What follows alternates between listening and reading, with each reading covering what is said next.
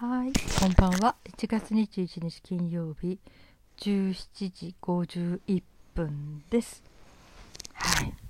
えー今日は、うーん、なんていうのかな、ワークセラピーというかなっていうかな、えーそういうね、メンタル系の、うん、講習？講義？講座？を、えー渡り歩いてる人たち、ジプシーっっていうんだけどね。そういう人たちのお話をちょっとします、えー私がねカウンセリングの、えーていうかな仕事をしてた時まあこうメンタルのすごいなんていうかなあんまりスピリチュアル系っていうよりも実際に話を聞いてっていう感じだからね、うん、あんまりこうなんていうかな、えー波動とかそれからこう何々の法則とかえーなんか科学で証明できないような感じのことを言うというような感じはなかったんですけどね。うん、それがいいとか悪いとかの問題じゃなくて、うん、まあそれで1時間いくらという感じで、うんあのーカウンセリングを受けてたんですね。ただその私たちのそういう業種、えー民間のカウンセラーとかセラピストという中にはいろんな人がいてこれはとっても難しいんだけどね、うん、どれがダメ？どれがいいっていうもんじゃなくてもう本当に相性ですね。ただこのメンタルにお金をかける人はかけちゃうっていうことを知らない人多いですね。普通のね主婦感覚だとなんか買うのに3000円くらい？まで。くらいな。ならまだ出すけどそれ以上は考えちゃうみたいな。あよっぽど好きな服とかねそういう必需品以外にねちょっと買うかどうか予定ないのにちょっとちょっと買うみたいな主婦的感覚で言うとねちょっと3000超えちゃったらみたいなところがあるような気がします。これ ごめんなさい。服とか靴とか家電とかそういうものじゃなくてね、うん、だけどこの本当に心から悩んじゃってる人たちにとってはあの心の問題にお金を払うっていう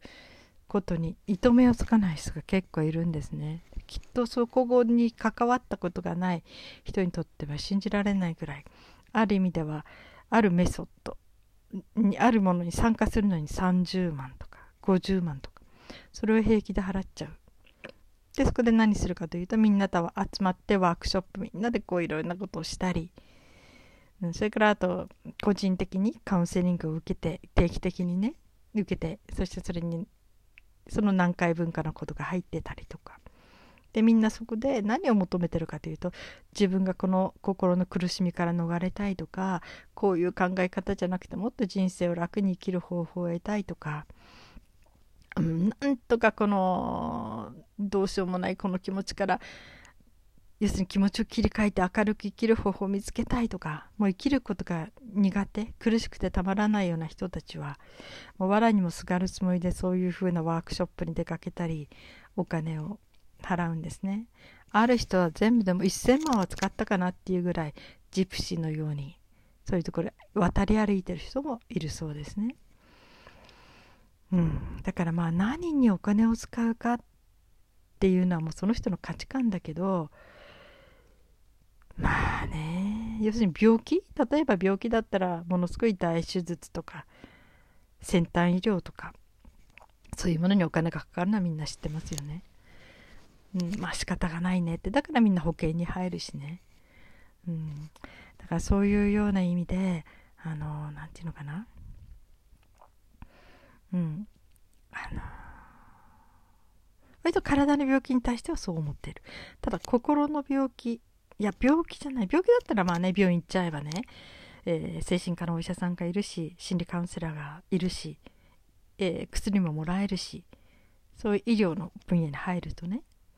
だけどそれを避けちゃう人たちもいる。その薬のお世話にはなりたくないとか言ってもただ薬もらってそのなかなかカウンセリングに時間を割いてくれないとかね。まあいろんな人たちがいる。そしてまた病院行ってしまって病名がつくことが怖いっていう人もいるしね。だからそのメンタル系のものをに求め出すとキリがない。あるワークショップに参加した人たちはねもう夫婦でもうなんかうまくいかない。だけどそこにいる間だけは本当になんかああこの人と結婚してよかったっていうそんな気になる。そして幸せで帰ってくるんだけども1週間もしたらまた元通りになっちゃうみたいな。そういう人たちとかね、うん、だからその場の雰囲気で盛り上がっちゃうっていうこともあるしね。でその今度こういうまたねメソッドがあるそういうワークショップがあるさ今度こそ今度こそ私は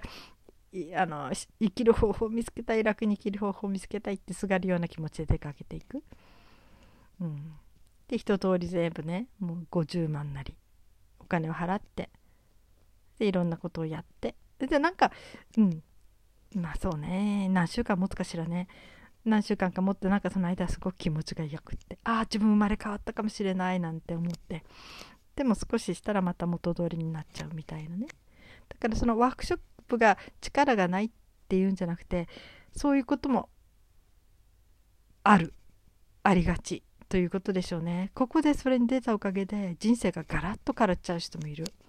そのワークショップの質の問題もあるけどうん、要するに受ける人が自分自なんていうか準備ができてるからかどうかでしょうね。きっと自分は今度こそ変わるんだとか自分は今度こそ何かを本当に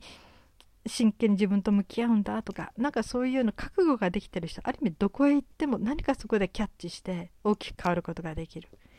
だけど心の中で、うん、誰か私を変えてくれないかしらって他力本願いつもそう思ってる人はどこへ行ってもうん、最終的には自分の力にならない。そのメンターっていうかな。そこの指導者とかね。そういう人にも頼りきっちゃってその人がいなければもう何もできない状態になることもある。だから占い師もそうだしそういう人たちもそうだけど自分がいなくてもやっていけるように、えー、その人を持っていくっていうのが一番の最終目標にしてるのが一番善良な人たちですね。まあ、そこで相手を食い物にしちゃうと思えばいくらでも弱みにつけ込んでお金にすることができるっていう人たちもいます。本当にね信じられないだろうけど本当にその心が苦しい人たちにとってね本当にお金に糸目をつけないだからカウンセリングでも例えば1時間5万円とか1時間10万円とかそういうような値段を払ってその自分の憧れてるっていうかな尊敬してるというかああいう風になりたいっていうかねそういう人のとの時間を作るっていう人もいます。うん、それがその人にとって本当に価値のあるものになればねそのお金は生き金ですよね。うん、だけど、うん、ただのその時のこう熱病じゃないけどで終わっちゃう？お祭りさお祭りで終わっちゃう？こともある、うん、だからね本当にここの価格、えー、そういうものじゃない物質じゃないものに対する値段の付け方まあこれは売る側の方ですね。セラピストとかね。それからそういう気持ちの面でのなんかいろいろとアドバイスをしたり寄り添っていったりとか心の面でのサポートをする人たち、うん、こういう人たちっていうのはまたね、うん、まあ医療現場に入っちゃうとそこで保険が効いたり効かなかったりまあちゃんとこうなんていうかな。点数表もあ点数もあってきちっと決められた枠で動くけどこれが民間ということになると相当何て言うのかな。みんな自由に幅がありますからね。だから民間がダメだとか怪しげって言ってんじゃなくてだけどそのうん、医療に組み込まれているものでは得られなかったものがそのちょっと膨大にお金かかるけどそこ行ったおかげで自分は本当に助かったっていう人もいる。これも事実。だからね、まあ、いろんなサービスがあってそのどれを選ぶか。運不運って言ってもいけないね。やっぱりそこをちゃんと見分ける目とうん。やっぱりそのいつも金銭感覚って大事ですね。自分の生活の中でこう借金してまで何かをするっていう感覚はどうなのかな。いつも自分の生活の中でこう何て言うのかな。出せる範囲。そこ出すことで自分が生活できなくなるんじゃなくて出せる範囲でやっていくことでこう大きな怪我をしないで済む。そして中にはセラピストにしてもねあの例えば生活保護の人には、えー、いくらいくらって相当減額する人もいるしある人はお金がない場合にはあの物々交換要するに野菜だったら私はその野菜が大好きなので野菜となら交換しますとこう庭でとか畑で採れた野菜を段ボールで1箱送ってくださいみたいなそれをセラピー料金に当てますとかそういう人もいる。うん、ただねすごく難しいんですねこの物々交換の世界っていうのはねみんな何とかやって何とか痛い目に遭ってんですね、うん、で結局はお金に戻っていく。これはまあセラピスト側の問題あの悩みになってくるんだけどね。その物々交換交換っていうのは必ずしも自分の欲しいものじゃなかったり。だからある人はもう私はこれとこれとこれがないですってこれのものでならあのえー、交換しますみたいなね。急に帰ってくる人もいるけど、うん、でも物は増えるけど一向に現金がたまらないっていう人もいます。だからいっぱいに物々交換するようになっていっぱいお客さんは来るんだけどでも実際あのお金仕事料金としては全然入ってこないって嘆いてた人もいましたね。うん、なんかそうなってくるとやっぱりお金ってやっぱりこれは料金とかね貨幣お金ってまた特別にまたこれはやっぱり必要があってできてきた制度なのかなと。ね、物々交換じゃ行き着くどうしてもダメなところもう行き詰まってしまうものもあるのかなとかねうん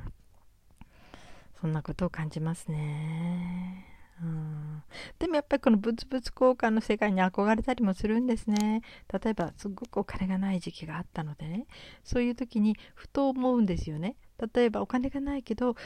なぜかあのなぜかっていうかな。例えば親戚から送られてきた美味しいお芋が段ボールで一つあると。このお芋をねいくつかとそのお米とちょっと交換してくれませんかとかね。この美味しいお芋とその他の野菜をちょっとなんか同じ価格のものを交換出してくれませんか？とか。そういう自分のとこに有り余るほどあるけど全くないものある。でそういうことをお互いに知らせ合えるようなツールがあって。でそれをこう何、え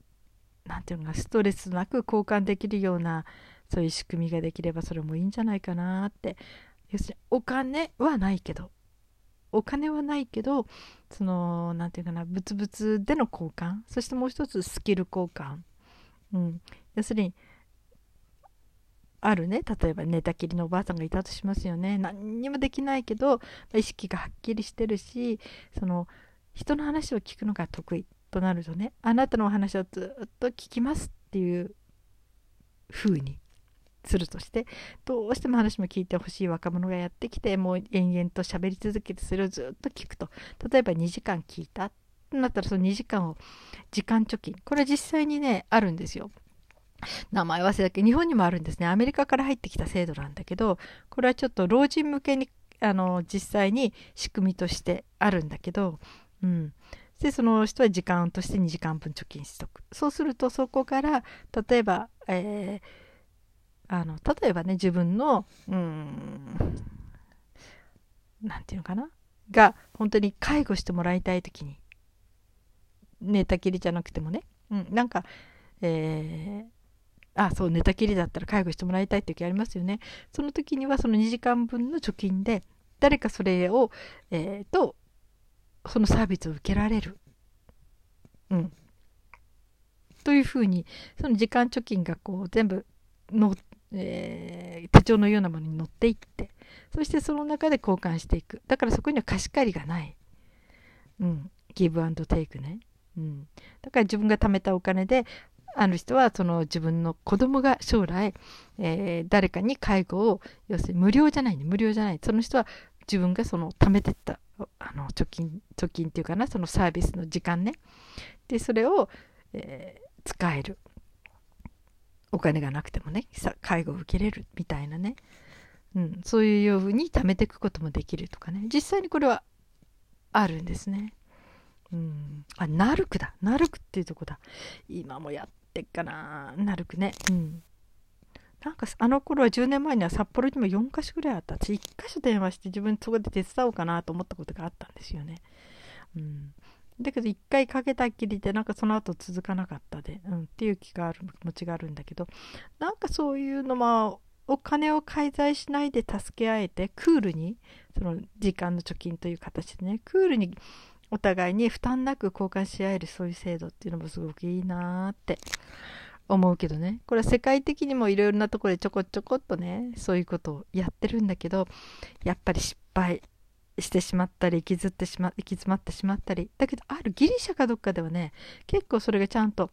流通してるうん地方通貨みたいな感じで。そこの通貨でまあその時間貯金じゃないけどねそこの地方だけで使える通貨なんだけどその人は誰かの紙を切ってあげた。でそれでその通貨をもらう。それもらった通貨で自分はなんかどこどこで、えー、うん、なんか食べてこれるとかね。そういうような地方でつながる通貨ができる。だから、えー、国に出してくれる。お金がなくてもどんなに貧乏でもそれぞれに生きる方法がある。その通貨を使って、助け合ってっていうね。そういうことをやってるところもある。なんかそれにすごい憧れるんですけどね。でも本当に実際にやろうとしたら問題山積みでね、すごい難しいですね。っていうことで、誰か始めてくれないでしょうかね？とか言って、ね、今の若い人たちね、なんかそういう世界があってもいいんじゃないかと思うんですけどね、お金がなくったって生きていけるっていう世界ね。うん。はい。なんか今日はちょっと夢の話をしてみました。はい。えー、皆さん今日はどのようにお過ごしになりましたか？うん。さすがの北海道も突然降った大雪でなんか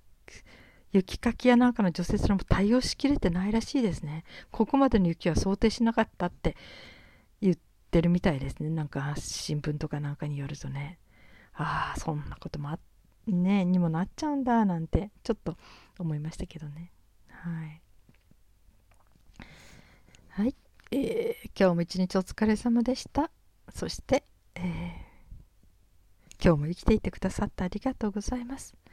それではまた明日。